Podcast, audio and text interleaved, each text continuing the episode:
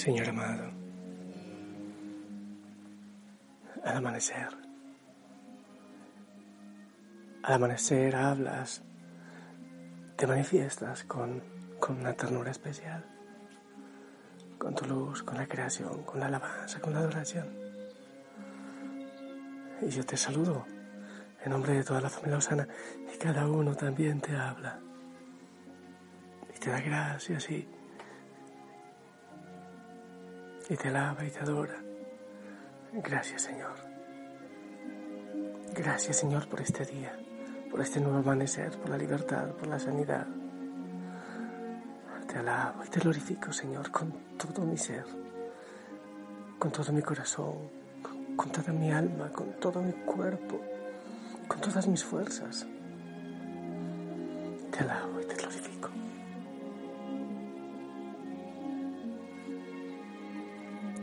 Te pido, Señor, que envíes tu Espíritu Santo en este momento que tanto lo necesito.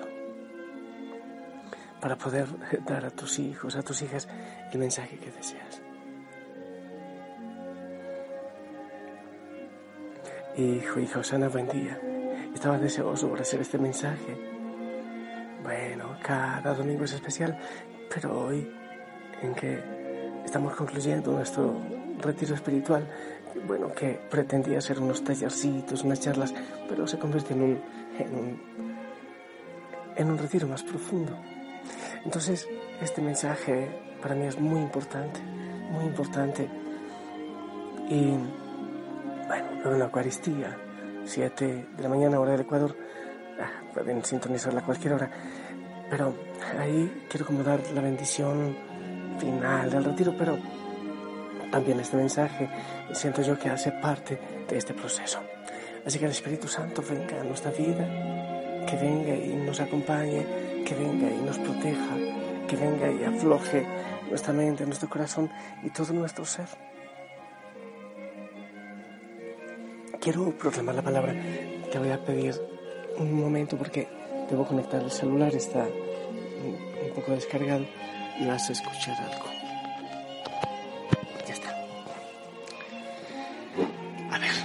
Evangelio, Mateo 22, 34, 40.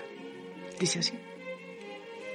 En aquel tiempo los fariseos, al oír que Jesús había hecho callar a los saduceos, formaron un grupo y uno de ellos, que era experto en la ley, le preguntó para ponerlo a prueba. Maestro, ¿cuál es el mandamiento principal de la ley? Él le dijo, amarás al Señor tu Dios con todo tu corazón, con toda tu alma, con todo tu ser. Este mandamiento es el principal y primero. El segundo es semejante a él. Amarás a tu prójimo como a ti mismo. Estos dos mandamientos sostienen la ley entera y los profetas. Palabra del Señor. Ay, sabes que me parece tan hermoso, tan hermoso esto. Porque en este retiro hemos trabajado precisamente esto. Es buscar la felicidad, es buscar la plenitud en el Señor, en Él. No en las cosas, no en la creación.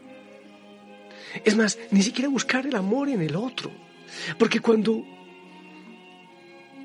cuando dejamos transformar nuestro corazón por el Señor, entonces nuestro corazón se mueve al otro y cumpliremos también el segundo mandamiento de amar a tu prójimo como a ti mismo, según dice aquí el Señor.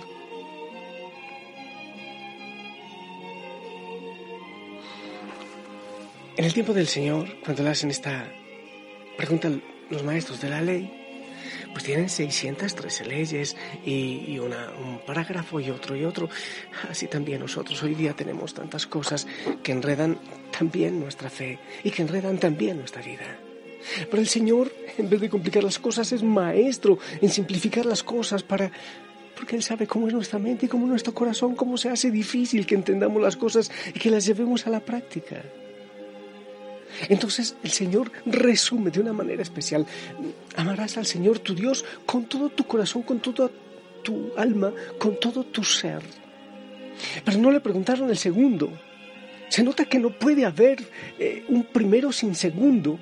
Amar a Dios, pero también amar al otro. Porque ahí como que se lleva a la práctica, se hace mucho más cercano y fecundo el primer mandamiento. No le habían pedido que dijera el segundo. Pero ¿cómo poder decir que amamos al Señor si no amamos al que está cerca? Ya lo dice la palabra. Si dicen que aman a Dios a quien no ven, pero no aman a su hermano, son mentirosos, son hipócritas. Ahora, el Señor dice que hay que amar con el corazón, con la mente, con el alma, con las fuerzas, con, con todo. Pero, ¿por qué razón será que pone primero el corazón? ¿Por qué? Por ahí alguien decía alguna vez, no sé, que según unos estudios, el órgano del amor eran los riñones. Pero siempre hablamos del corazón cuando hablamos del amor. Siempre hablamos del corazón, porque es el centro, es Lev, es, es el centro. Y, ¿sabe qué? Hay por ahí unas investigaciones importantísimas que me parece genial, son científicas.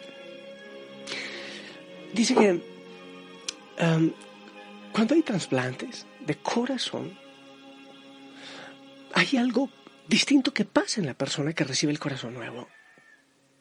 Um, no cambia la mente, no, pero cambia una cierta tendencia. Eh, parece que el corazón produce eh, sus, sus, propias hormonas eh, y tiene como que su propia memoria celular. De tal manera que el que recibe el corazón donado por la otra persona, si antes no era muy artista, ahora tiene como cierta vena artística, como cierta tendencia. Si antes no le gustaba hacer mucho el bien, pues ahora como que hace mucho bien, dependiendo, sí, obviamente, de las, de las realidades que vivía la persona que le donó el corazón. Eso me parece hermoso. Al recibir el corazón del Señor, entonces nuestra vida se vuelve nueva. Hacemos nuevas cosas, queremos hacer nuevas cosas. Obviamente si recibimos el corazón del Señor, nosotros empezamos a amar al Padre con el corazón de Cristo y a buscar hacer su santa voluntad siempre antes que nuestra voluntad como lo hizo Cristo. Y como no, obviamente ocuparnos de los hermanos y amarles hasta el extremo, hasta dar la vida. Si recibimos el corazón de Cristo, nosotros empezaremos a amar al Padre con el corazón de Cristo y a los demás con el corazón de Cristo. Por algo nos dice el Señor en Ezequiel 36, 26, les daré un corazón nuevo, les daré un nuevo corazón para que se quebrante ese corazón de piedra en ustedes. No dice, les voy a dar una nueva mente, les voy a dar unas nuevas manos, les voy a dar un nuevo corazón. El corazón de Cristo, el corazón del Señor en nuestro pecho, en nuestra vida. Amar al Señor para poder amar al Padre con todas nuestras fuerzas. Necesitamos recibir el corazón de Cristo para empezar a amar con el corazón de Cristo hoy debes tener presente que el Señor te entrega su corazón. Quiere decir que si nosotros recibimos al Señor, le rogamos que nos enamore de Él, entonces seremos un ejército de trasplantados y tendremos el corazón del Señor y amaremos al Padre con el corazón del Señor y con todas las fuerzas, porque el corazón nos lleva a que todo nuestro ser y todas nuestras prioridades sean transformadas, cambien y ya no sean nuestros planes, nuestra voluntad, sino la voluntad del Señor. Y así, recibiendo el corazón del Señor y amando con su corazón al Padre, también se dará lo otro. Cuando el Señor dice, ámense los unos a los otros como yo los he amado en Juan 15, 9, quiere decir que si recibimos el corazón del Señor, amaremos al Padre con su corazón, haciendo su voluntad, pero también a los otros como Él nos ha amado, hasta el extremo. Hasta el extremo, hasta dar la vida si es necesario, y empezaremos a sentir el dolor del otro. Nuestras prioridades tendrán que ver con las prioridades de Dios en el otro, con sus necesidades. Así podemos empezar a soltar. Así no serán las prioridades del ego, de la armadura, del brillo, del poder, de la riqueza, sino que sentiremos con el corazón del Señor el dolor del que muere de hambre, del que, es que está esperando eh, un abrazo, el afecto. Estos días alguien me decía, alguien que no está mal económicamente realmente, pero me decía, ahora entiendo que la gran necesidad no es de plata, no es de riqueza, es de un abrazo, es de una palabra, es de sentirse incluido. Y seguramente nuestras manos, nuestros pies, nuestras fuerzas, nuestro tiempo, nuestra alma y todo empezará a amar al Señor. Y al amar al Señor, al Padre, con el corazón del Hijo, todo cambiará, hasta nuestros temas. ¿Qué es lo que casi siempre tú hablas? De lo que, todas las bendiciones que el Señor te da, de lo que tú no tienes o de lo que necesitan los otros. Cuando tenemos el corazón del Señor, el tema ya no será tanto lo que no tenemos, sino lo que el otro necesita para vivir.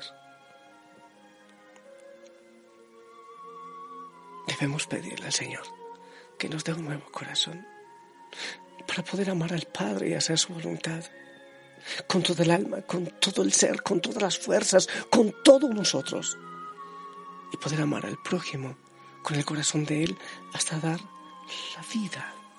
Si es necesario amarse, ámense como yo los he amado y Él los ha amado hasta el extremo.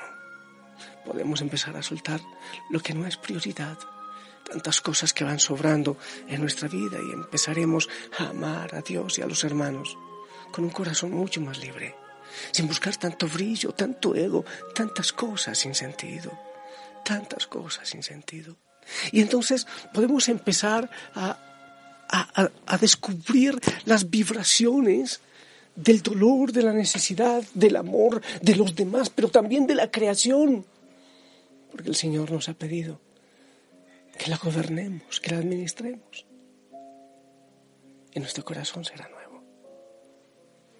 Qué hermoso que podamos decirle, Señor, tú eres el principal. Yo quiero ese corazón, tu corazón, Señor Jesucristo, tu corazón para poder amar hasta el extremo, amar como tú has amado y amar al Padre, queriendo hacer su santa voluntad, no la nuestra. ¿Sabes qué? La oración constante, constante que en la familia Osana hacemos con el, bueno, el tono de presencia, en la página web de la familia Osana encuentran la explicación de todo esto, por si acaso. Tono de presencia, frase de contacto, el centenario. También lo fundamento en este texto en la mano el centenario, orando con esa frasecita de contacto. Une nuestro cuerpo, nuestra mente, nuestra alma, nuestro corazón y todo nuestro ser a la oración de Cristo y de la Iglesia y al clamor al Padre. Oh Señor, hoy yo, yo he querido meditar que si nos cambias el corazón, quitando las armaduras, quitando el ego, enamorándonos entonces nuestra vida y nuestra manera de amar cambiará y seremos libres y no nos ocuparemos de tantas cosas sin sentido, sino de la santa voluntad del Padre y del amor a los otros hasta el extremo como tú nos has amado.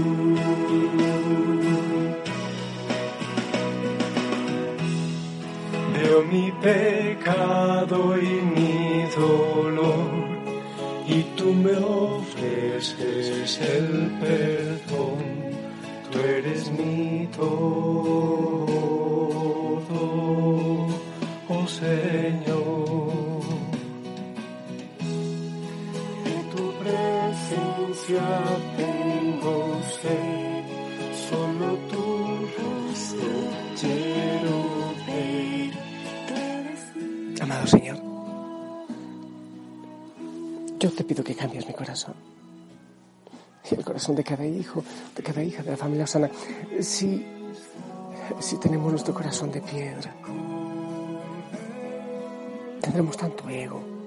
Queremos la apariencia, el brillo, la riqueza, el poder y nos olvidaremos del Padre y de su voluntad. Nos olvidaremos del amor a los que sufren, a los otros, incluso a los que están cercanos. Viviremos una vida postiza, lejos de ti, lejos de la felicidad, lejos de la plenitud si tú pones tu corazón en nuestro pecho, nos importará lo esencial, lo que es esencial, lo principal.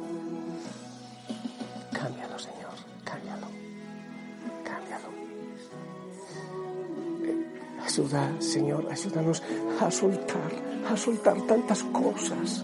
Claro, pero con el ritmo de tu corazón en nuestro pecho, ayúdanos a soltar y amar y, alabar y a glorificar, a vivir en libertad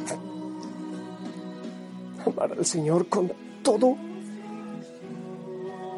Es permitir que su corazón lave nuestro pecho, sus deseos, sus prioridades. Gracias, Señor, por eso.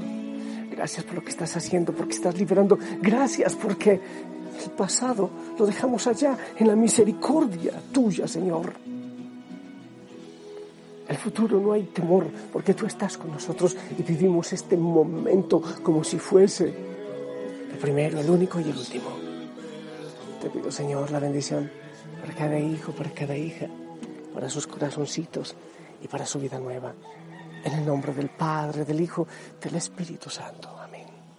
Y gente linda, esperamos tu bendición.